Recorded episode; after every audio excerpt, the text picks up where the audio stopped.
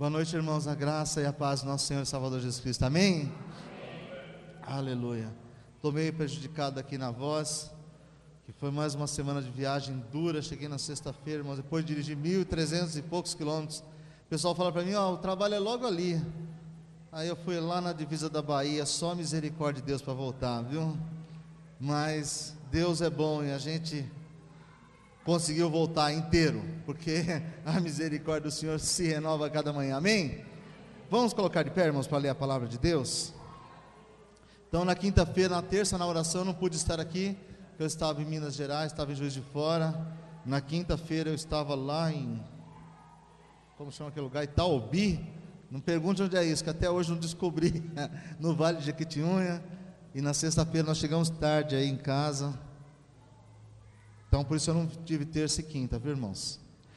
Hebreus capítulo 12, versículo 2. Queria ler um texto para nos ajudar a meditar na palavra desta noite. Amém? Todos encontraram? Hebreus 12, 2 diz assim a palavra do Senhor: olhando para Jesus, autor e consumador da fé, o qual, pelo gozo que lhe estava proposto, suportou a cruz, desprezando a afronta e assentou-se à destra do trono de Deus. Considerai, pois, aquele que suportou tais contradições dos pecadores contra si mesmo, para que não enfraqueçais, desfalecendo os vossos ânimos. Amém? Amém.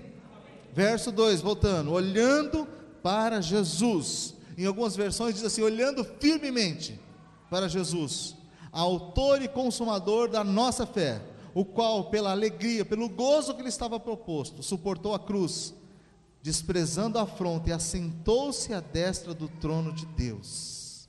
Fecha os olhos, irmão, vamos orar. Pai amado, nós te louvamos, Senhor, e te agradecemos pela tua graça, pela tua misericórdia, pelo teu amor. Te pedimos, a Deus, fala conosco mais uma vez nessa noite. Ministra, Senhor, aos nossos corações. Nos traz, Senhor, revelação da tua verdade, da tua palavra, Senhor, a tua palavra é espírito e vida. E nós queremos ser, por a tua palavra nessa noite, Pai, tocados, transformados, confrontados, Senhor, aperfeiçoados. Ministra, Senhor, nas nossas vidas nós te pedimos, em nome de Jesus, o teu filho amado. Amém. Amém, querido? Posso sentar em nome do Senhor Jesus. É possível alguém trazer um pouquinho de água para mim aqui, irmãos? Por favor. Queridos, eu quero nesta noite dar continuidade ao que nós falamos no domingo passado. Todo mundo lembra da pregação de domingo? Ninguém, não é possível, hein? Os feitos notáveis da cruz. A palavra da cruz deveria ser a pregação da igreja toda semana. Toda semana, toda semana, toda semana. Porque sem cruz não há vitória, irmãos. Sem cruz não há salvação. Sem cruz não há redenção. Sem cruz não há reconciliação. Mas olhar para a cruz nos desafia demais. O escritor ao livro de Hebreus diz que nós devemos olhar firmemente para Jesus porque Ele é o autor e o consumador da nossa fé. Ele é aquele que em nós faz o querer e o efetuar. Jesus é o tudo em todos. Ele era antes do princípio. O livro de João diz que no princípio era o Verbo, e o Verbo se fez carne, e o Verbo habitou no meio de nós. Ele, o Senhor.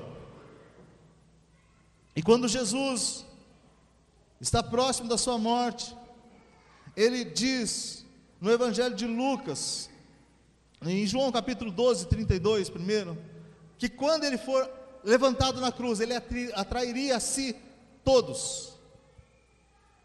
E ele de fato, na cruz, ele atraiu os pecados de todos aqueles que iam ser salvos. E ele atraiu também os olhares de todos aqueles que estavam contemplando aquele momento o momento mais importante da história. No monte mais alto de Jerusalém, naqueles dias, no Monte da Caveira, onde ele foi crucificado. Ele foi colocado do lado de dois malfeitores.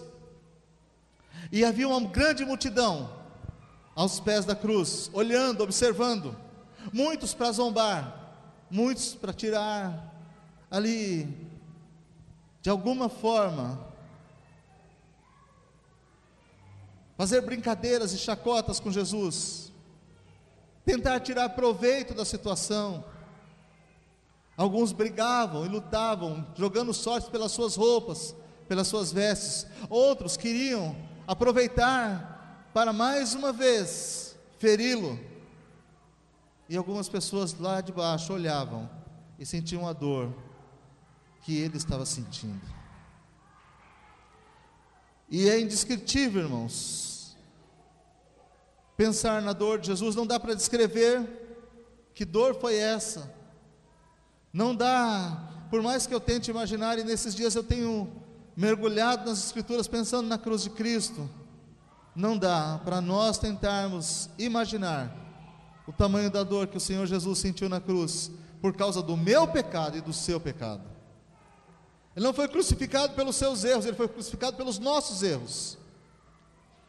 Quem deveria estar naquela cruz era eu e era você. Mas ele cumpriu o que estava para ser feito. Era o desejo do Pai, a vontade do Pai. Interessante que eu ouvi um pregador dizer essa semana que teve uma oração de Jesus que não foi atendida. E a igreja olhou para ele e ele falou: Vocês não acreditam? Lá em Mateus, quando ele disse: Pai, se for possível, passa de mim o cálice. Aí a Lúcia olhou para mim na hora e falou assim: Mas não foi só essa oração? Eu falei: Claro que não. Ele disse: Não seja feita a minha vontade, mas a tua. Então se cumpriu sim a oração de Jesus. Foi feita a vontade do Pai. Agora, quando Jesus foi colocado na cruz, irmãos, e todos os olhos daquele momento foram colocados sobre ele, ele de fato atraiu ali a atenção de todos que estavam naquele lugar. Ele poderia ter murmurado, ele poderia ter reclamado. E o pastor Nelson abriu o culto falando sobre isso. Que muitas vezes nós estamos reclamando do momento que vivemos. E alguns até fazem comparação entre o seu momento atual e os momentos passados. E acham que lá atrás, quando não serviam a Deus, tinham vitórias que hoje não tem mais. Mas na verdade é que lá atrás você não precisava lutar contra o pecado. Você fazia a vontade do inimigo da nossa alma. Então você não sentia culpa alguma. Era simples. Agora não, embaixo da vontade de Deus, você tem que renunciar à sua própria vontade. Isso dói. E agora Jesus está na cruz. E ao invés de reclamar como muitos de nós faz, ao invés de arrumar culpados para a sua dor, ao invés de dizer, oh Deus, por que, que eu estou aqui? Eu fiz tudo certinho, eu participei de todos os cultos, eu me ofereci para ajudar, eu abri os olhos dos cegos, eu curei os enfermos, eu até ressuscitei mortos. Por que, que eu estou aqui? A Bíblia diz que a caminhada de Jesus até a crucificação, ele a fez calado. O profeta Isaías diz que ele foi como uma ovelha muda, como um cordeiro mudo, ele foi levado ao matadouro. Ele não reclamou, ele não fez nada na sua própria defesa. Mas quando chegou na cruz, lá ele falou. Na cruz, Jesus abriu seus lábios e ele pronunciou sete frases. Eu gostaria de compartilhar com a igreja hoje. O que Jesus falou na cruz? Se fosse você, o que você diria? Se você fosse penalizado por algo que você não fez, se você fosse acusado injustamente, se você fosse afrontado, a maior parte de nós não leva desaforo para casa. Comigo assim, bateu, levou, né? O cara falou para mim uma vez assim: Eu dou, eu sou mineiro, dou um boi para não entrar numa briga, uma boiada para não sair. Jesus entrou nessa batalha calado, sem brigar com ninguém.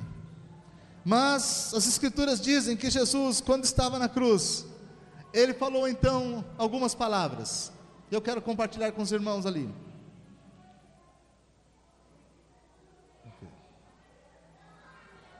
Travou mais uma vez meu PowerPoint, é brincadeira isso. Primeira palavra de Jesus na cruz. Lucas capítulo 23. Abra comigo aí. Lucas 23.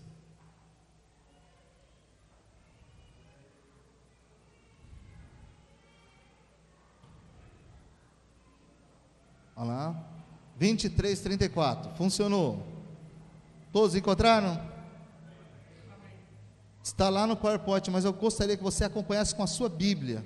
Nós precisamos aprender a ler a Bíblia, sabe, irmãos? Para que quando alguém tiver alguma dúvida do que você está falando, você saiba que é a Escritura. E toda Escritura é divinamente inspirada por Deus e apta para ensinar, para corrigir e para redarguir em amor. Amém? Lucas 23, 34. Diz assim a palavra do Senhor. Primeira palavra que Jesus diz na cruz. Vou ler o verso 33 para os irmãos entenderem o contexto. E quando chegaram ao lugar chamado a caveira, ali o crucificaram. E aos malfeitores, dois bandidos, dois ladrões, um à sua direita e outro à sua esquerda. Verso 34. E dizia Jesus: Pai, perdoa-lhes, porque não sabem o que fazem. Meu irmão, a primeira palavra que Jesus disse, no momento da sua dor, no momento do seu flagelo, não foi olhar para o lado e dizer assim: por que estão me crucificando? Principalmente do lado de dois malfeitores. Eu fui justo a minha vida toda, eu nunca errei. Eu não cometi pecado, não mereci estar aqui. Não foi isso, não. Jesus olhou para todos e olhou para o céu e disse: Pai, perdoa, perdoa-lhes, porque eles não sabem o que fazem. Sabe, meus irmãos, a, a demonstração de amor do nosso Deus na pessoa de Jesus é tremenda. Ferido, todo moído, no coração de Jesus não cabia lugar para rancor, para mágoa, para ódio. O coração de Jesus se derramava em amor. E apesar de ser ele o ferido, de ser ele o perseguido, de ser ele o machucado, ele não buscou justiça para si, ele usou de misericórdia, ele olha para os céus e diz: Pai, perdoa-lhes, porque eles não sabem o que fazem. Como é que nós, igreja, temos nos comportado quando alguém nos fere? Quando alguém é contra o seu pensamento, quando alguém fala diferente de você, quando alguém faz alguma coisa que te maltrata, quando alguém é injusto com você, quando te deixam de pagar em dia, quando as pessoas passam para você um cheque e você vai descontar e não tem fundos, ou quando alguém bate no seu carro, como é que você age? Em coisas tão pequenas, irmãos, nós perdemos a paciência, a cabeça. Eu já vi as pessoas quererem uma esfolar a outra viva, uma linguagem bem nordestina, por tão pouco. Mas o nosso Cristo moído na cruz, a primeira palavra que ele diz é: perdoa-lhes, eles não sabem o que fazem. Ele estava falando sobre mim, sobre você. Ele está falando sobre nós, sobre a humanidade. Porque ele não foi crucificado pelos seus erros, ele foi crucificado pelos nossos erros. Ele olhou para os céus e disse: Pai, perdoa-lhes. Ele podia muito bem, irmãos, ter feito como muitos de nós. Eu estou certo. Esse marginal tem que pagar. O outro que roubou é que tem que pagar. Eu não. Jesus não. Jesus olhou e falou: Pai, perdoa-lhes. Eles não sabem o que fazem. A posição de Deus até hoje para conosco é a mesma, irmãos. Ele sabe que nós não sabemos o que fazer. Nós não conhecemos a Deus o suficiente. Quantas pessoas ainda procuram Deus só no momento da dor, para pedir uma cura, quando está desempregado, para pedir uma porta de emprego? Eles não querem o Jesus Senhor, não, eles querem o curandeiro, eles querem o diretor de recursos humanos do céu, que abre porta de emprego em tudo quanto é lugar.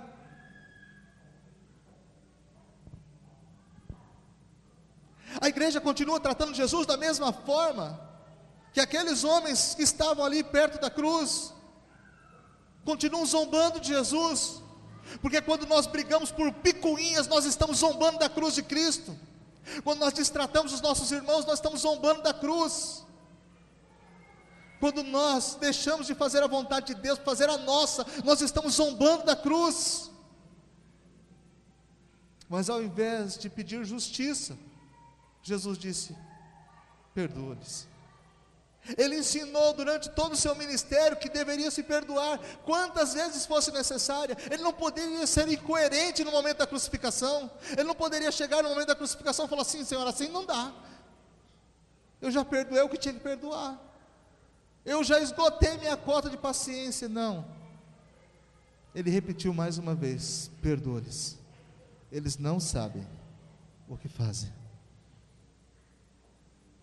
O que você diria, meu irmão? O que será que eu diria? Como nós iríamos nos comportar se fôssemos nós os ofendidos? E sabendo que somos nós os ofensores,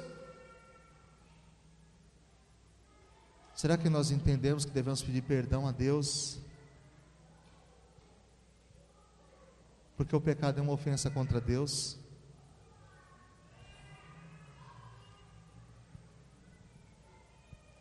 Na cruz, Jesus não usou aquele momento para amaldiçoar, para murmurar, para reclamar. Ele teve mais uma oportunidade de interceder por nós. Ele é o nosso intercessor. O apóstolo Paulo diz no livro de Timóteo que ele é o único intercessor entre Deus e os homens. Até na hora da morte, na cruz, ele estava intercedendo por mim, por você, estava intercedendo por nós. Sabe, essas palavras de Jesus são para nos machucar. Se nós tivéssemos sentimento, sensibilidade, nós iríamos às lágrimas, sabedores de quem somos, de quanto falhamos, diante da santidade de Deus, e tudo que Ele fala acerca de nós é: Pai, perdoa-lhes, eles não sabem o que fazem? Eles não sabem. E certamente que quando Jesus diz isso, as pessoas que estão próximo deles ainda começam a brincar e a zombar deles. E um dos malfeitores que está ao seu lado, as Escrituras dizem que ele foi crucificado entre os dois.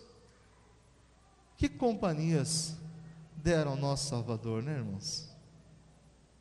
Minha mãe me ensinava uma coisa assim: filha, melhor você andar só do que mal acompanhado. Jesus não teve escolha, colocar um da direita e outro da esquerda. Não foi ele que escolheu, não. Mas ele também não os rejeitou. Segunda palavra de Jesus na cruz foi mais do que a palavra de perdão, foi uma promessa. Diz agora o versículo seguinte, de número 43. O pedido, ao pedido do ladrão que está ao lado de Jesus, veja só, a partir do verso 39, para que vocês entendam. E um dos malfeitores que estava pendurado blasfemava dele, dizendo: Se tu és o Cristo, Jesus já tinha acabado de pedir perdão para esse miserável, mas ele diz agora: Se tu és o Cristo, salva-te a ti mesmo e a nós.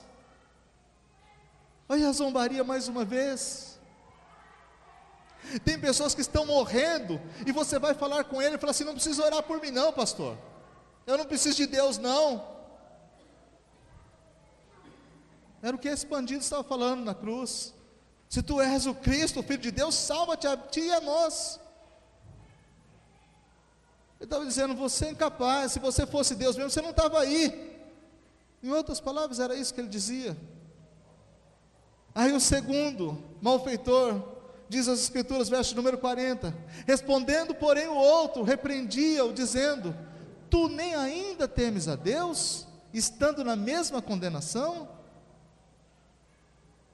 E nós, na verdade, com justiça, porque recebemos o que os nossos feitos mereciam, mas este nenhum mal fez. Eu dizia assim: Olha, você não teme a Deus, você sabe que você errou. Você sabe que você pecou e você está aqui porque você merece. Mas este não fez absolutamente nada de errado. Irmãos, ele se comporta de uma maneira que aquele homem talvez nunca tenha tido a oportunidade que nós temos hoje de sentar no banco da igreja e ouvir falar do amor de Deus, de como Deus é bom, da bondade, da benignidade de Deus, da, da, da, maneira como Deus nos amou. Talvez ele nunca tenha ouvido, mas naquele momento ele reconheceu que em Jesus não havia pecado, não havia maldade. E é interessante que ele faz um pedido para quem aparentemente não tinha poder para nada, porque Jesus estava à beira da morte, estava flagelado, crucificado ao seu lado. E o verso de número 42 diz o seguinte: E ele disse a Jesus: Senhor, lembra-te de mim quando entrares no teu reino. Ele estava numa posição de igual agora com Jesus, porque eles estavam sendo crucificados juntos. Mas ele reconheceu em Jesus a santidade que muitas vezes nós não reconhecemos, irmãos. Ele reconheceu em Jesus Jesus tinha poder de mudar a sua história, a sua vida. Ele reconheceu Jesus como Senhor e como Rei naquele momento, e ele faz um pedido a Jesus e ele diz: Senhor, lembra-te de mim quando entrares no teu reino. Segundo, Jesus vai pronunciar a sua segunda fala na cruz. Jesus olha para ele, verso de número 43, e disse-lhe Jesus: Em verdade te digo que hoje estarás comigo no paraíso. Na mesma hora que aquele homem mostra que precisa de Deus, Deus responde imediatamente, independente da situação que ele se encontra, independente do que ele tenha feito durante a sua vida, ele reconhecia que ele merecia a cruz, ele merecia morrer, ele reconhecia que ele merecia estar sendo punido, e ele não pediu a Jesus que o tirasse da cruz, ele não pediu que Jesus lhe tirasse daquele lugar, ele só disse: Jesus, lembra-te de mim no teu reino. Na cabeça dele, existe algo além e eu quero ter uma oportunidade diferente. Jesus, lembra-te de mim. Se eu fiz tudo errado na vida, Jesus, eu errei até agora, eu não tenho mais jeito, eu estou condenado à morte, eu sei, é câncer, estado terminal, o médico me deu dois dias, três dias, eu vou morrer, mas lembra-te de mim quando entrares no teu reino. Senhor, eu sei que eu vou morrer AIDS, eu sei drogas injetáveis, eu saí com todas as mulheres prostitutas que existiam, e eu sou merecedor do que eu estou vivendo agora. Mas lembra-te de mim, Senhor, quando entrares no teu reino. Jesus olhou e não passou uma lição de moral no homem, falou assim: o que, que é isso? Agora você quer ir para o céu? Por que, que você não foi dizimar na igreja? Por que, que você não foi para a reunião de oração na terça-feira? Por que você não foi no culto de quinta? Por que, que você não foi na ceia? Jesus não falou nada disso. Jesus olhou para ele e falou: Ainda hoje estarás comigo no paraíso. Oh, meu irmão, você sabe o que é isso? Isso é amor incondicional. Esse é o Deus que ama até o último momento. Ele não te pede absolutamente nada. E nós que achamos, eu que sou bom, eu vou para Deus quando eu quero. Vai nada, rapaz, seu lugar é o inferno. O que você merece é o inferno, o que eu merecer é o inferno. Mas a bondade, o amor dele é assim, nos atrai. E ele diz: Ainda hoje estarás comigo no paraíso. Ainda hoje. Sabe, nós não conseguimos entender muito bem. O sujeito passa a vida toda bagunçando. E de repente ele encontra com Deus e muda. Um dia eu fui assistir um culto lá no Rio de Janeiro. Eu fui dar um curso. Num hotel lá no Leblon. E eu fiquei hospedado nesse hotel. E eu decidi, por volta das seis horas da tarde, subir até a cobertura do hotel. Eu queria dar uma olhada, ver se eu conseguia ver a vista do Rio de Janeiro. E quando eu cheguei na cobertura, eu ouvi barulho de oração no hotel. E ouvi o ruído de oração. Então fui devagarzinho até a porta onde eles estavam orando. Era a sala de convenções do hotel. E tinha um grupo de jovens orando. E eu observei e perguntei para um deles se eu podia entrar. Ele fez sinal, eu entrei. E ajoelhei no canto e fui orar também. E quando terminou aquele momento de oração, quase 20 minutos depois, um dos jovens veio, me abraçou e falou assim: Você é bem-vindo, nós somos da CEL, Comunidade Evangelística Unida. Pastor Washington é o nosso pastor e nós fazemos os cultos aqui no hotel. E nós temos reunião todas as noites. Você está hospedado? Eu estou hospedado aqui, então você vem congregar conosco. E eu fiquei com eles ali mais um tempo, quase uma hora, e desci, fui dormir. No dia seguinte, eu voltei do trabalho, dei o curso, subi para a igreja, porque agora eu já sei que a sala de convenções é uma igreja. E o pastor Washington um homem de Deus, uma graça muito grande, ele estava ministrando. E naquela igreja converteu-se o Baden Powell, que era um músico secular, um dos maiores músicos que o Brasil já teve. E a Darlene Glória estava sentada lá, ela congregava na igreja. E estava sentado também o gordo, que foi chefe do Comando Vermelho. Na mesma igreja. E tinha muita gente rica na igreja. E um menino, que era do Comando Vermelho, quando o pastor Walsh estava ministrando, naquela noite ele pregou Atos 27, ele falou sobre a salvação e quando, como foi aquele, aquela viagem de Paulo para Roma, quando eles aportaram na ilha de Malta. E pastor Washington então ele virou para aquele garoto e falou assim: Você gostaria de dar um testemunho? E o menino foi lá na frente. Ele devia ter uns 19 anos e ele contou como ele muitas vezes esteve envolvido no tráfico no Rio de Janeiro. E como ele foi alcançado pelo poder de Deus. Irmãos, e as pessoas ali sentadas, pessoas de classe alta do Rio de Janeiro, pessoas ricas, dando glória a Deus, batendo palma e abraçaram aquele menino e se vibraram com ele. E eu vejo isso aqui, ó. É Jesus falando para o malfeitor: ainda hoje você vai estar comigo no paraíso. Tem lugar para você na cruz, meu irmão. Não importa quanto você errou, não importa. Jesus está dizendo: tem um lugar para você. Às vezes nós não conseguimos entender, é um negócio maluco. Como é que pode? Aquele cara agora está lá, sentado na igreja, dando testemunho. Mas foi exatamente o que Jesus disse para aquele rapaz. Ele falou assim: hoje, hoje. Meu irmão, deixa eu te falar, as coisas de Deus são para hoje. A nossa vida com Cristo é para hoje, não é para amanhã, não é para a semana que vem. Ah, Senhor, se eu daqui a uma semana eu acho que eu vou voltar para a igreja. Ah, Jesus, daqui a tanto tempo, não sei. Quando o homem falou, Jesus, eu quero uma oportunidade, lembra de mim enquanto eu teu reino, Jesus falou, é hoje. Hoje você estará comigo. Meu irmão, na cruz, Jesus está dizendo hoje. Hoje, hoje, para nós Ele tem uma oportunidade, hoje, hoje, ainda hoje estarás comigo. E olha para onde Ele está levando para o paraíso. Sabe o que é isso, meu irmão? Promessa de vida eterna ao lado de Jesus, alguém que nunca congregou, nunca participou da igreja, alguém que nunca foi no culto de Santa Ceia, nunca participou dos trabalhos ministeriais da igreja mas Jesus falou: Eu paguei o preço para que você esteja comigo. Se nós entendêssemos o amor de Deus, irmãos, nós seríamos tão diferentes. Nós trataríamos as pessoas com tanto cuidado. Essa pessoa que está do seu lado, ela tem um valor imenso. Porque a Bíblia diz que não foi com ouro nem com prata que ela foi comprada, resgatada da sua vã maneira de viver, mas pelo precioso sangue de Jesus, como de um cordeiro sem mancha e sem mácula. Segunda palavra de Jesus na cruz, a primeira foi perdão, perdoa-lhes. A segunda foi paraíso, vida eterna. Eu tenho para você vida eterna. E não é para a semana que vem, não é para daqui a cinco meses, cinco anos, quando você fizer cursinho de crente. É para hoje, ainda hoje. Como nós precisamos mudar, né, irmãos? Como nós precisamos. A nossa linguagem é tão corrompida, tão cheia de defeitos, é tão cheia de críticas. Nós medimos todo mundo e colocamos defeito em todas as pessoas.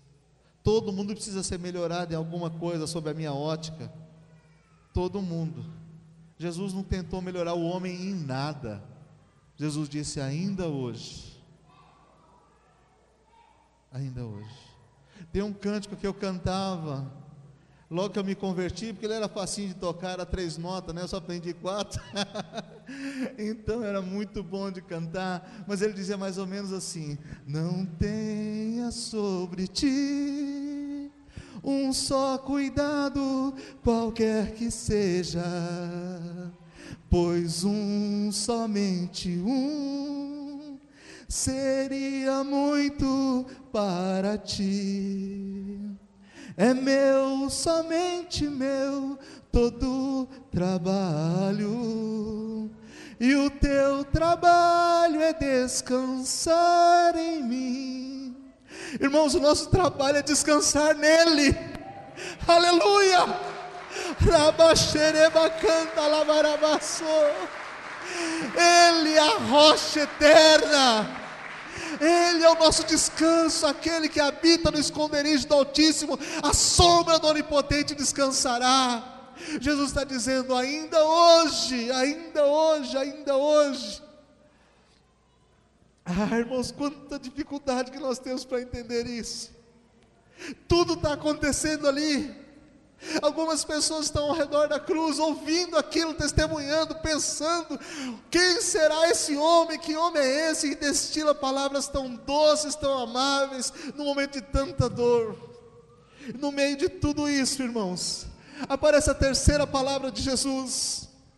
Ela está lá no livro de Mateus, perdão, João capítulo 19. Abra comigo lá, João 19, versículo 26. Ah, como nós precisamos aprender com Jesus, irmãos. João 19, 26 e 27. Jesus está lá, pendurado na cruz, e entre as pessoas que estão ali, tem uma mulher chorando. O nome dessa mulher, Maria. Ela é mãe do Senhor Jesus. Eu não sei quanto tempo ela estava distante do filho. Porque no momento da crucificação, ele estava afastado de todo mundo, ele passou a noite preso, apanhando. E quando o filho sofre, a mãe sofre demais. E agora Maria está sofrendo aos pés da cruz. E aí Jesus, a terceira palavra dele, a primeira foi perdão, perdoa-lhes, Pai, eles não sabem o que fazem. A segunda foi vida eterna, ainda hoje você vai estar comigo no paraíso. A terceira foi família. Jesus olha para a mulher, versículo 26, 25 para os irmãos entenderem o contexto. E junto à cruz de Jesus estava sua mãe, e a irmã de sua mãe, Maria mulher de Clopas, a Maria e Maria Madalena. Ora, Jesus, vendo ali a sua mãe, e que o discípulo a quem ele amava estava presente, disse à sua mãe: Mulher, eis aí o teu filho. E depois disse ao discípulo: Eis aí a tua mãe. Aleluia. A terceira palavra de Jesus na cruz foi família. Família. Às vezes, irmãos, nós estamos sendo quebrados, quebrados, moídos, errando de tanto jeito. E Deus nos deu uma família que pode nos ajudar, nos restaurar, nos abençoar, ser motivo de bênção para nós. E nós estamos deixando a nossa família quebrar. Nós não damos valor para a família. Lá na cruz, na hora da morte, Jesus pensou na família. Ele viu a sua mãe chorando, ele não podia descer para enxugar as lágrimas dela. Ele vira, possivelmente para João, que a Bíblia relata João como discípulo amado, diz: Mulher, eis aí o teu filho. Ele está dizendo: João, enxuga as lágrimas dela. Quantas vezes você enxugou as lágrimas da sua mãe? Quantas vezes? A coisa mais comum é nós vermos as mães sofrendo pelos filhos, tendo varizes, de tanto lavar roupa no tanque, para os filhos, trabalhando, se doando muitas vezes deixando de comer para que o filho coma. Poucas vezes nós vemos um filho se dedicando para a mãe.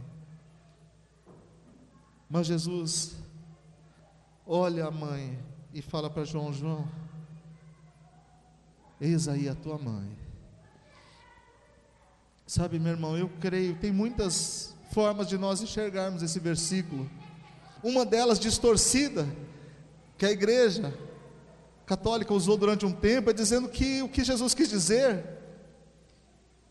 é que Maria seria a mãe de todos os homens. Porque se ela tivesse outros filhos que pudessem cuidar dela, Jesus não tinha mandado João cuidar. Mas não é assim que eu vejo. O que eu vejo é que Jesus olhou o sofrimento da mãe. Imediatamente, ele olhou para alguém que ele confiava e disse: João, Eis aí a tua mãe, cuida dela, João. Certamente Jesus já tinha visto João cuidar da mãe dele também.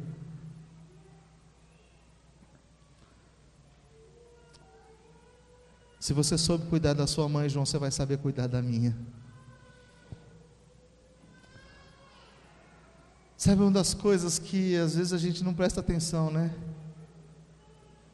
Como é que é o relacionamento? Que nós estamos tendo com os nossos filhos? Eles vão casar um dia.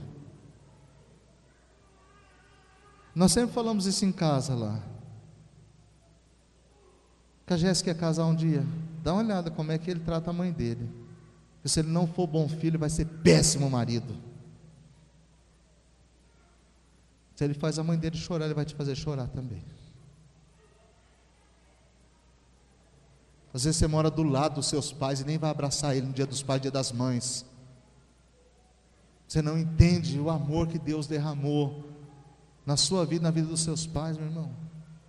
Qual o valor da sua família? Nós vivemos num mundo, as pessoas são hedonistas, elas só pensam nelas, pessoas egoístas.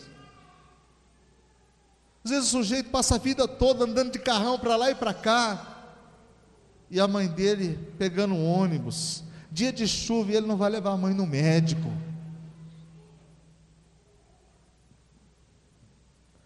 Sabe uma das coisas que me encantou enquanto a minha mãe esteve viva foi que eu pude ir buscá-la todos os domingos para o culto. Eu ganhei minha mãe para o Senhor Jesus, eu batizei a minha mãe. E todo domingo eu ia buscar ela lá no Parque Savoy para assistir o culto, ia levá-la de volta. Eu não posso fazer isso mais hoje, ela não está mais comigo. Mas enquanto eu pude, eu fiz. Foi a minha mãe. E às vezes nós colocamos, ah, põe a mãe no asilo. Põe a mãe no asilo. Terceira palavra de Jesus na cruz tem a ver com família, sabe, irmão? Qual o valor que nós, como igreja, temos dado para a nossa família? Como é que nós temos olhado para os nossos pais? Como? Às vezes a gente não liga para nada. Para nada.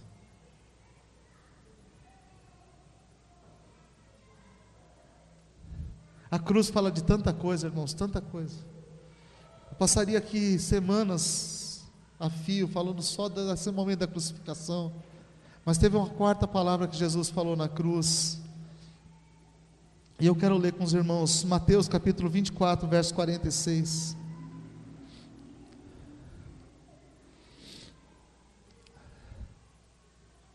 Ela quer dizer muito, muito, muito, muito essa palavra. Mateus 24, 46. Olha lá. Glória a Deus.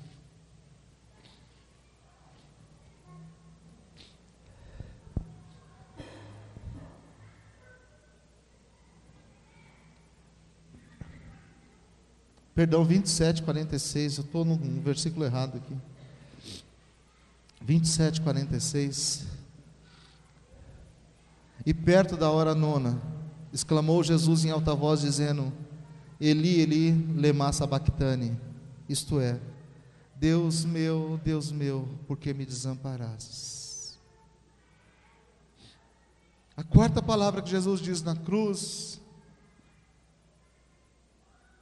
fala do relacionamento dele com Deus, que foi quebrado por causa do meu e do seu pecado.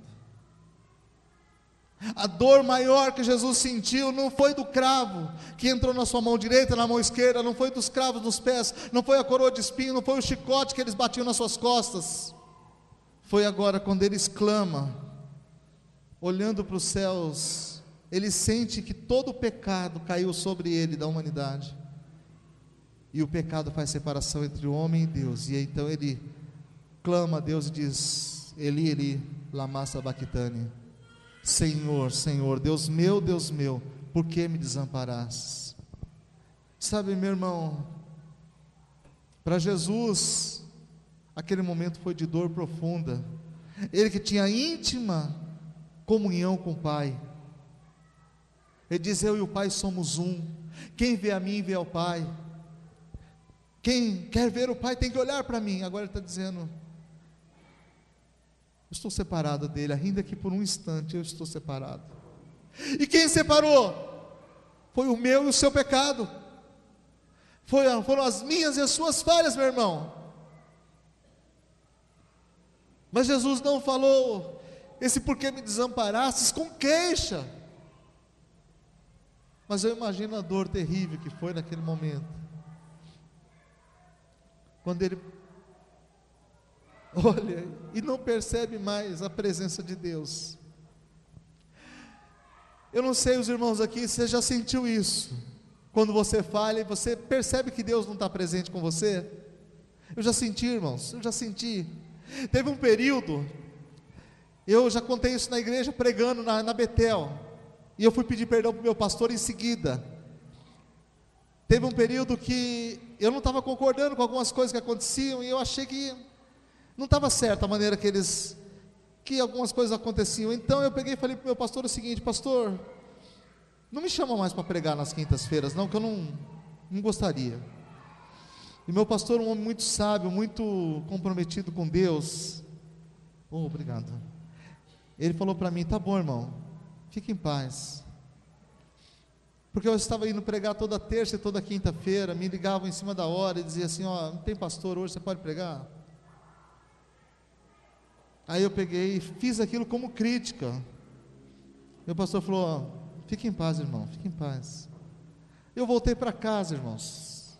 E eu voltei angustiado, eu voltei com dor, meu coração ferido, e no outro dia também, e no outro dia, e passou uma semana, e agora eu tinha, todos os dias eu abria a Bíblia, e para mim era riquíssimo abrir as Escrituras, e Deus falava comigo de todas as formas, eu escrevia três, quatro mensagens por dia, era um negócio extraordinário, era um tempo de fluir do Espírito na minha vida, assim, sem igual.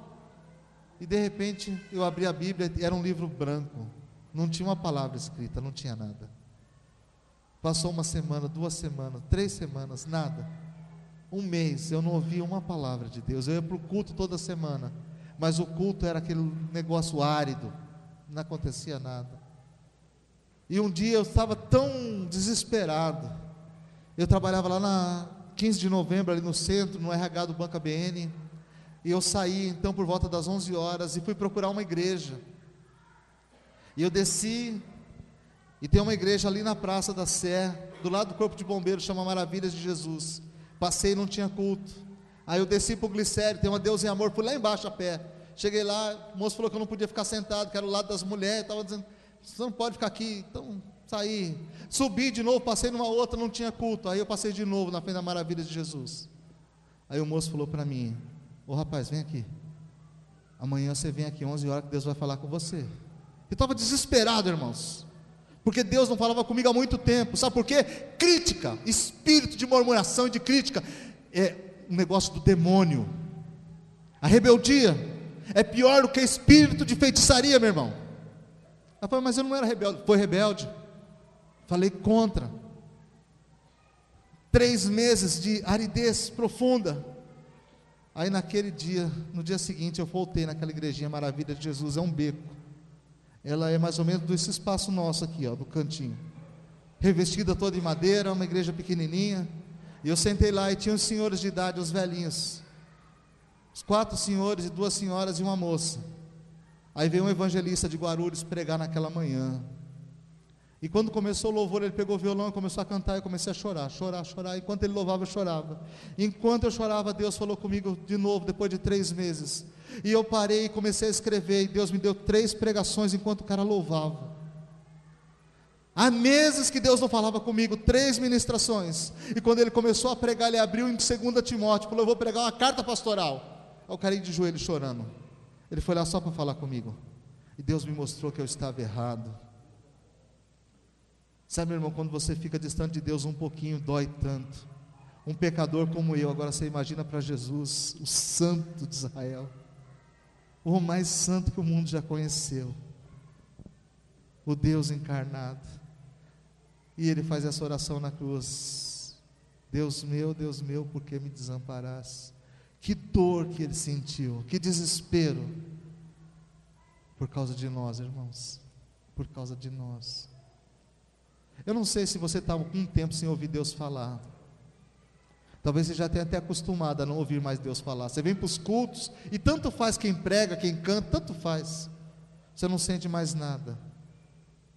Talvez você nem ligue para isso. Mas eu fiquei desesperado com a possibilidade de não mais ouvir a voz de Deus, sabe, irmãos? Eu imagino o desespero de Adão no jardim quando Deus o colocou para fora. Ele que todos os dias, na virada do dia, ouvia a voz do Senhor. E agora já não podia mais. Meu irmão, cuidado com o que você anda falando. Cuidado com as suas reuniões secretas, que elas podem te levar para o inferno. Cuidado. Quinta palavra de Jesus na cruz, João 19, 28. Isso tudo acontecendo. O corpo de Jesus todo moído, desidratado, apanhou a noite toda. Os irmãos sabem que grande parte do nosso corpo é água. Jesus está sofrendo. E agora, capítulo 19 de João, versículo número 28, diz assim: Depois, sabendo Jesus que já se cumpriram todas as coisas, e que todas estavam terminadas para que a escritura se cumprisse, ele disse: Tenho sede. O corpo todo desidratado, ele todo machucado, todo arrebentado. E agora ele fala mais uma frase, a quinta. Eu tenho sede. Sabe do que isso fala, irmãos? Humanidade. Jesus morreu como homem sofreu a minha, a sua dor como homem. Não é doutrina dos gnósticos que dizem que ele era divindade até aquele momento, naquele momento deixou de ser Deus para ser homem. Não. Ele caminhou entre nós como homem e morreu como homem, para cumprir integralmente aquilo que tinha que ser cumprido. Sofreu como homem. Muitos de nós não querem viver uma vida correta porque dizem assim: Jesus era especial, ele era Deus. Eu sou só um homem. Ele morreu como homem. Ele sentiu sede, ele sentiu sono, ele sentiu fome, ele se sentiu cansado. Ele se sentiu irado, porque ele entrou no templo uma vez, pegou o chicote e virou a mesa dos cambistas. Ele foi 100% homem. Morreu como homem. Tenho sede. Será que você tem sede, meu irmão? Jesus diz que bem-aventurados que têm sede e fome de justiça, eles serão saciados. Jesus se apresentou muitas vezes como a água da vida e disse: Aquele que de mim beber do seu interior fluirão rios de água viva a jorrar para a vida eterna.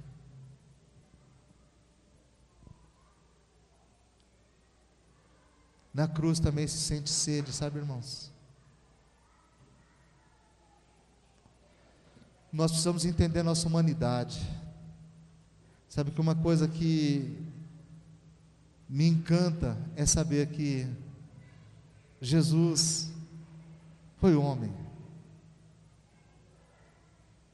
Porque se ele tivesse andado aqui como Deus o tempo todo, irmãos, nós jamais poderíamos tê-lo como modelo do que nós podemos fazer e viver. Mas Filipenses 2, 5 a 11, o que, é que diz? Tenhamos em nós mesmos o mesmo sentimento que houve em Cristo Jesus, porque sendo Ele, Deus, na forma de Deus, se esvaziou de si mesmo, se fez figura humana e como o homem foi humilhado até a morte, morte de cruz, pelo que Deus o exaltou soberanamente e deu a ele Jesus, o nome que é sobre todo nome, para que ao nome de Jesus todo joelho se dobre nos céus e na terra e até embaixo da terra e toda língua confesse que ele é o Senhor para a glória de Deus o Pai. Ele era Deus, mas se esvaziou da sua glória. Sabe para quê, irmãos? Para que nós pudéssemos olhar para ele e Paulo repete isso diversas vezes: sede meus imitadores, como eu sou de Cristo. É possível, pastor, viver uma vida correta? É possível, irmãos. Jesus nos mostra que é possível. Morreu como homem, mas foi digno, foi correto. Eu e você podemos viver uma vida correta. Amém? A cruz nos mostra que nós podemos viver uma vida correta. Sexta palavra de Jesus na cruz. E nós temos que festejar demais a sexta. Sem pular de alegria. João 19, 30. Pouquinho à frente. E quando Jesus tomou o vinagre, disse: Está consumado. E reclinando a cabeça, entregou o Espírito. Está consumado. Jesus estava dizendo: Está completa a obra redentora. Terminou agora nesse momento. Sabe, meu irmão, aqui que, que diz a palavra do Senhor que naquele momento o véu do santuário se rasgou de cima embaixo. Havia uma separação, o homem não podia entrar no santuário, ele não podia entrar na presença de Deus, senão ele morreria. Mas quando Jesus disse está consumado, ele diz a obra redentora acabou. Agora nós temos livre acesso ao Pai. O véu do santuário foi rasgado de cima e embaixo. O livro de Hebreus, no capítulo 10, o verso 19 em diante, é lindo, maravilhoso. Eu vou ter que ler isso para você. Vamos ler lá. Hebreus 10, 19. Entremos, pois, com ousadia no Santo dos Santos, pelo novo e vivo caminho, que é o sangue de Jesus. Aleluia que coisa tremenda, irmãos. O véu do santuário foi rasgado de cima e embaixo, e Jesus nos deu acesso ao trono da graça. Olha só o verso de número 19 do capítulo 10 de Hebreus. Tendo, pois, irmãos, ousadia para entrar no santuário pelo sangue de Jesus, pelo novo e vivo caminho que ele nos consagrou, pelo véu, isto é, pela sua carne, e tendo um grande sacerdote sobre a casa de Deus, cheguemos-nos com verdadeiro coração interesse e certeza de fé, tendo o coração purificado da má consciência e o corpo lavado com água limpa, retenhamos firme a confissão da nossa esperança, porque fiel é o que prometeu, e consideremos-nos uns aos outros para nos estimularmos ao amor e às boas obras, não deixando a nossa congregação como é costume de alguns, mas antes admoestando-nos uns aos outros, tanto mais quanto vedes que está se aproximando aquele dia. Entremos, pois, com ousadia no Santo dos Santos, pelo novo e vivo caminho que é o sangue de Jesus. O santuário, o véu do santuário foi rasgado, meu irmão, de cima e embaixo, quando Jesus disse: Está consumado. Quantas pessoas não entendem isso de jeito nenhum, de maneira nenhuma, e continuam achando que existe separação, que você, para entrar na presença de Deus, tem que ser poderoso.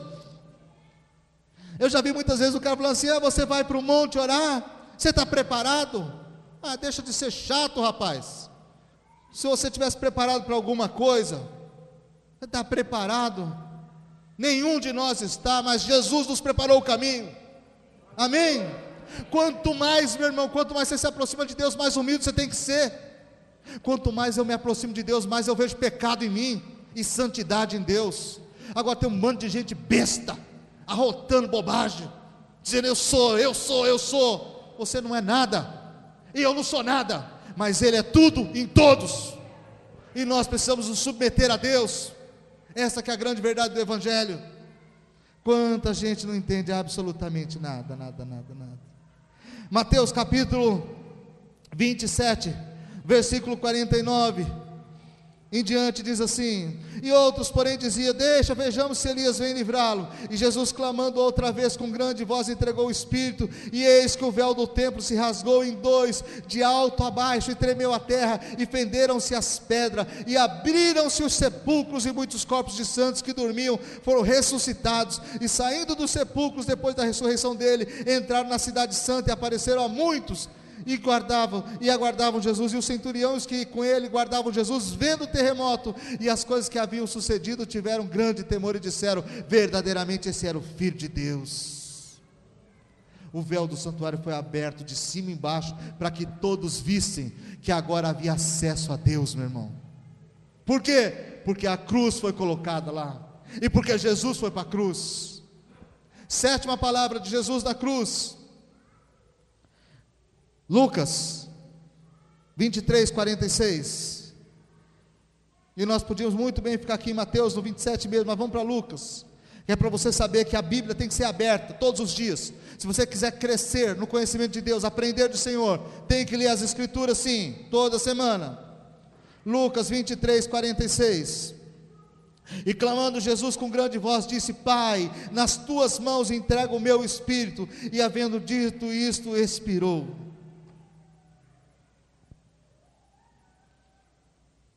Quanta gente até hoje pensa que os judeus mataram Jesus. Outros pensam que os romanos mataram Jesus. Mas Jesus disse: Pai, eu entrego a ti o meu espírito.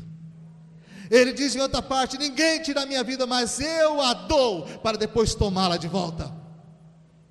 Ah, meu irmão, Jesus entregou a Deus o seu espírito, ele rendeu ao Senhor o seu espírito, ele é a oferta viva no altar de Deus, ele é o sacrifício vivo e agradável a Deus. Isaac foi só tipologia do Cristo no altar. Quando Abraão colocou o seu filho para imolá-lo, Deus falou: Não, para, para, para, para, Abraão.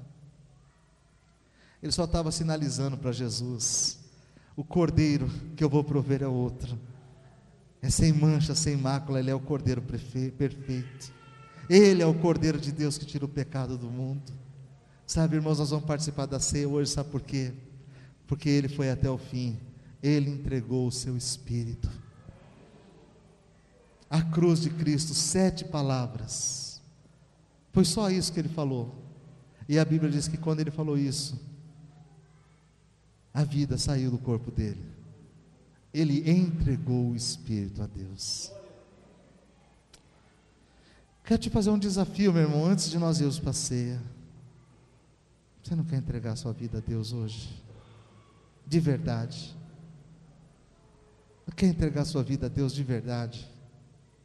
Não é brincar de crente, vai na igreja de vez em quando, fazer uma onda, uma média, ou vai lá porque não tem nada mais importante você fazer em casa. Mas é como Jesus diz assim: Pai, eu te entrego o meu espírito. Porque o Espírito de Deus fala com o espírito do homem, sabe, irmãos? Deus nos revela a sua vontade através do seu espírito que em nós habita. Quantos de nós não entende absolutamente nada, nada, nada, nada?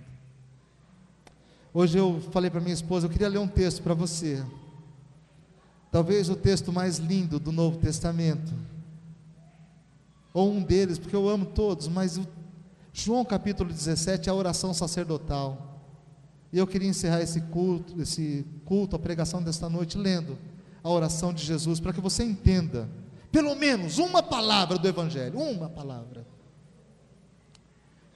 João 17, 1 em diante diz assim: Jesus falou essas coisas e levantou os olhos ao céu e disse: Pai, é chegada a hora, glorifica teu filho, para que também o teu filho te glorifique a ti. Assim como lhe deste poder sobre toda a carne, para que dê a vida eterna a todos quanto lhe destes. De novo, gente, presta atenção na palavra de Deus. Não foi você que foi para ele, não. Ele te escolheu. Aqui está para todos quanto lhe destes. E a vida eterna é esta: que conhecestes, que conheçam a ti por único Deus verdadeiro e a Jesus Cristo a quem enviaste. Eu glorifiquei-te na terra, tendo consumado a obra que me deste a fazer. E agora glorifica-me tu, ó Pai, junto de ti mesmo, com aquela glória que tinha comigo antes que o mundo existisse. Manifestei o teu nome aos homens que o mundo me desse, aos homens que do mundo me desse, eram teus, e tu me desses, e guardaram a tua palavra. Agora já não tem conhecido, agora já tem conhecido que tudo quanto me desse provém de ti, porque lhes dei as palavras que me deste, e eles a receberam, e têm verdadeiramente conhecido que saí de ti, e creram que me enviaste. Eu rogo por eles, não rogo pelo mundo. Vou repetir a oração de Jesus, eu rogo por eles, pelos que o Senhor me deu, não pelo mundo. Eu rogo por eles, não rogo pelo mundo, mas por aqueles que me deste, porque são teus. E todas as minhas coisas são tuas, e as tuas coisas são minhas, e nisso sou glorificado. E eu já não sou mais no mundo, mas eles estão no mundo, e eu vou para ti. Pai Santo, guarda em teu nome aqueles que me deste, para que sejam um, assim como nós, estando, assim como nós. Estando eu com eles no mundo, guardava-os em teu nome, tendo guardado aqueles que tu me deste, e nenhum deles se perdeu.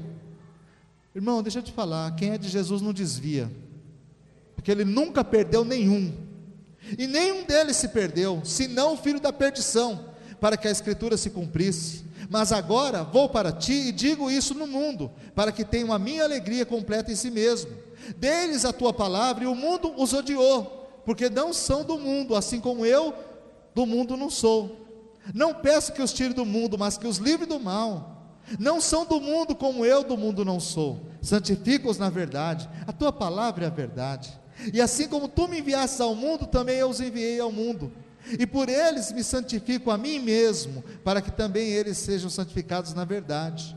Eu não rogo somente por esses, mas também por aqueles que, pela tua palavra, hão de crer em mim, para que todos sejam um, como tu, ó Pai, o és em mim e eu em ti. Que também eles sejam um em nós, para que o mundo creia que tu me enviastes. E eu deles a glória que a mim mesmo me deste, para que sejam um, como nós somos um eu neles e tu em mim, para que eles sejam perfeitos em unidade e para que o mundo conheça que tu me enviastes a mim e que tens amado a eles como tens amado a mim. Pai, aqueles que me deste, quero que, onde eu estiver, também eles estejam comigo, para que vejam a minha glória que me destes, porque tu has amado, tu me has amado antes da criação do mundo. Pai justo, o mundo não te conheceu mas eu te conheci, e esses conheceram que tu me enviastes a mim, e eu lhes fiz conhecer o teu nome, e lhe farei conhecer mais, para que o amor com que me tens amado esteja neles e eu neles esteja. Eu e o Pai somos um, disse Jesus, e a igreja tem que ser uma só, para que o mundo veja e creia. Quero a igreja do Senhor de pé, em nome de Jesus. As sete palavras da cruz, irmãos, continuam nos ensinando até hoje. Nós precisamos, como igreja, aprender a perdoar. Nós precisamos, como igreja, entender que só em Jesus existe socorro seguro e vida eterna. Nós precisamos aprender, irmãos, amados irmãos, que nós precisamos estar cuidando da nossa família, envolvidos com a nossa família. Deus me colocou numa família para ser uma bênção, não para ser uma pedra de tropeço para minha família. Nós precisamos entender que o pecado vai nos separar de Deus. No momento que você pecar, você vai sentir que a presença de Deus vai se retirar de você. Nós precisamos entender que nós somos humanos. Nós vamos sentir sede, cansaço, fome. O pastor Marcelo me perguntou agora há pouco: Pastor, foi difícil lá na sexta-feira, quase não consigo chegar dirigi 1.300 quilômetros na sexta-feira. Olhei no GPS, era marcado para fazer em 16 horas e mais alguns minutos. Eu consegui fazer em menos, mas não consegui chegar a tempo para poder estar aqui em condições de dar uma aula. Sabe por quê? Nós somos humanos. Jesus disse: Eu tenho sede. Nós precisamos entender, irmãos, que a obra foi consumada na cruz. Não restou mais nada para eu e você fazermos. Não adianta você, oh, pastor, eu vou me esforçar agora para frente. Jesus já fez a obra, negão. Você não vai fazer mais nada. Agora você pode viver uma vida correta e uma vida digna. Se afastar do pecado. Se você for de Deus, porque a Bíblia diz que aquele que é justo, justifique-se mais ainda, seja mais justo ainda. Mas o que é sujo, suje-se mais ainda. E por último, entenda. A nossa vida tem que ser totalmente entregue a Deus. Amém? Feche seus olhos, vamos orar. Pai amado, nós te louvamos, Senhor, nós te agradecemos, ó Deus querido, pela tua boa e santa palavra, Senhor. Nós sabemos, ó Deus querido, que a cruz foi e continua sendo o maior evento da história, Pai. Que foi na cruz que o Senhor pagou o preço pelos nossos pecados o Senhor nos resgatou da morte para a vida. Foi na cruz, Senhor, que o Senhor nos ensinou o verdadeiro amor. Foi na cruz que o Senhor rendeu o seu espírito ao Pai. Na cruz o Senhor assumiu os nossos pecados, as nossas culpas. Pai, como igreja, nós queremos viver uma vida nova, uma vida abundante. Hoje, Senhor, nós podemos participar da ceia, em memória do Senhor. Nós podemos, como igreja, ser um. Nós podemos, Senhor, cumprir aquilo que o Senhor nos ensinou na oração sacerdotal, em João 17, porque o Senhor morreu na cruz do Calvário para nos salvar. Pai, nós queremos render a Ti o nosso espírito nesta noite. A minha oração, Senhor, e creio que a oração de muitos aqui vai ser a mesma. Recebe, Senhor, a nossa vida nas Tuas mãos. Recebe no Senhor como oferta viva e agradável a Ti que nós possamos, Senhor, viver a nossa vida diante do Senhor, diante do teu altar. Abençoa, Senhor, a vida de todos que aqui entraram. Mesmo, Senhor, que alguns aqui tenham vivido a mesma situação daquele homem que estava crucificado ao lado de Jesus e disse: Senhor, lembra-te de mim quando entrares no teu reino. Eu sei que o Senhor, foi o próprio Senhor, que providenciou para que aquele homem estivesse ali ao seu lado naquele momento. Ele só pôde fazer aquele pedido, porque o Senhor deu a oportunidade dele estar sendo crucificado junto a ti, Pai. Há uma cruz para cada um de nós, onde nós vamos poder fazer a nossa oração nesta noite, colocarmos diante do Senhor a nossa vida. Espírito Santo de Deus, Espírito amado, toca a minha vida, a vida dos meus irmãos, que nós possamos ser gratos, eternamente gratos, ao Deus que tudo pode, ao Deus que tudo executa, ao Deus que ama de forma incondicional a Jesus, o autor e consumador da nossa fé, a Jesus, aquele que suportou a dor pela alegria de nos ver redimidos.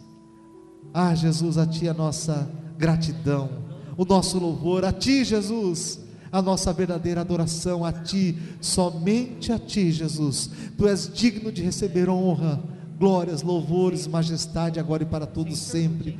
Nós oramos a Ti, Pai, nós oramos a Ti em nome de Jesus. E eu quero te pedir, ó Deus, toma a vida de cada um de nós nas Tuas mãos e ajuda-nos na caminhada, Pai, em nome de Jesus, o Teu Filho amado. Amém. Amém, meu querido irmão. Saiba que, apesar de todas as suas falhas, de todos os seus erros, Deus continua te amando. Se você fosse bom, Ele não precisava ter mandado Jesus a morrer. Jesus só veio, porque me desculpe dizer a verdade, você não vale nada, e eu não tenho valor nenhum. A gente fica muito chocado quando ouve a verdade, muito. Nós gostaríamos de dizer, que alguém dissesse assim: não, mas esse cara é íntegro, é bom. Diante de Deus, nenhum de nós é. Mas quando Ele entra na nossa vida, meu irmão, nós vamos aprender que tudo que nós fazemos, se fizermos dele, nós faremos da melhor maneira. Nós teremos motivo de orgulho, de honra para a nossa família, para aqueles que estão ao nosso redor. Amém? Vamos louvar o Senhor. Vamos louvar a Deus. Aleluia.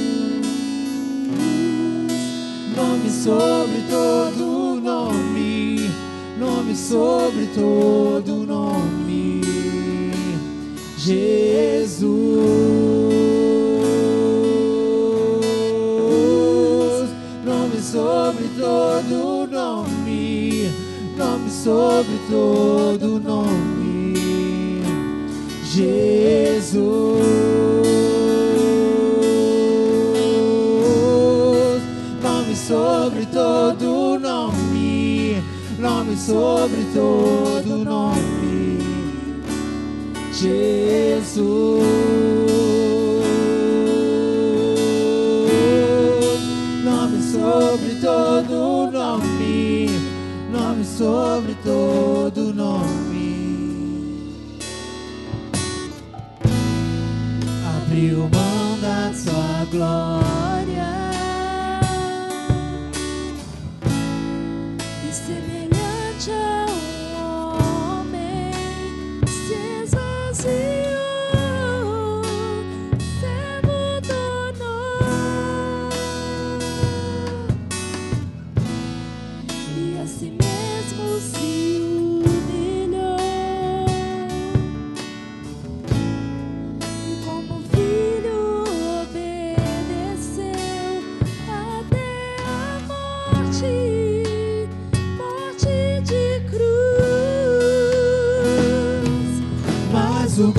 de Deus,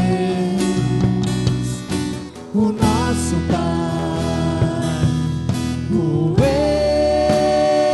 exaltou e lhe deu um nome que é sobre todo nome nos céus e na terra e debaixo da terra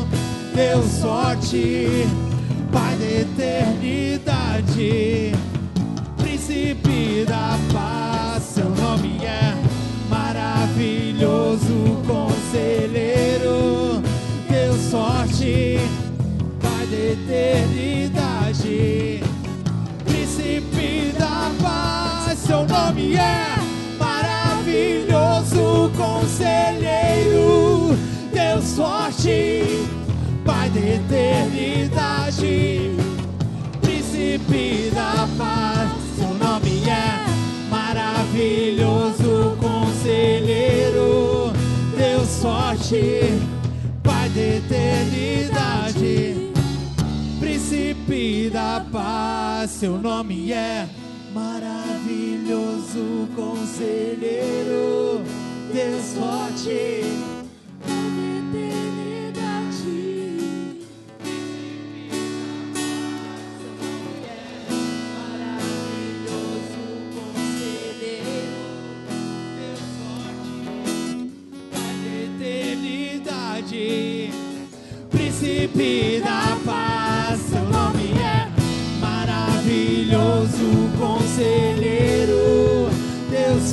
eternidade, Pai da eternidade, Príncipe da paz, seu nome é maravilhoso, Conselheiro, Deus forte, Pai da eternidade, Príncipe da paz.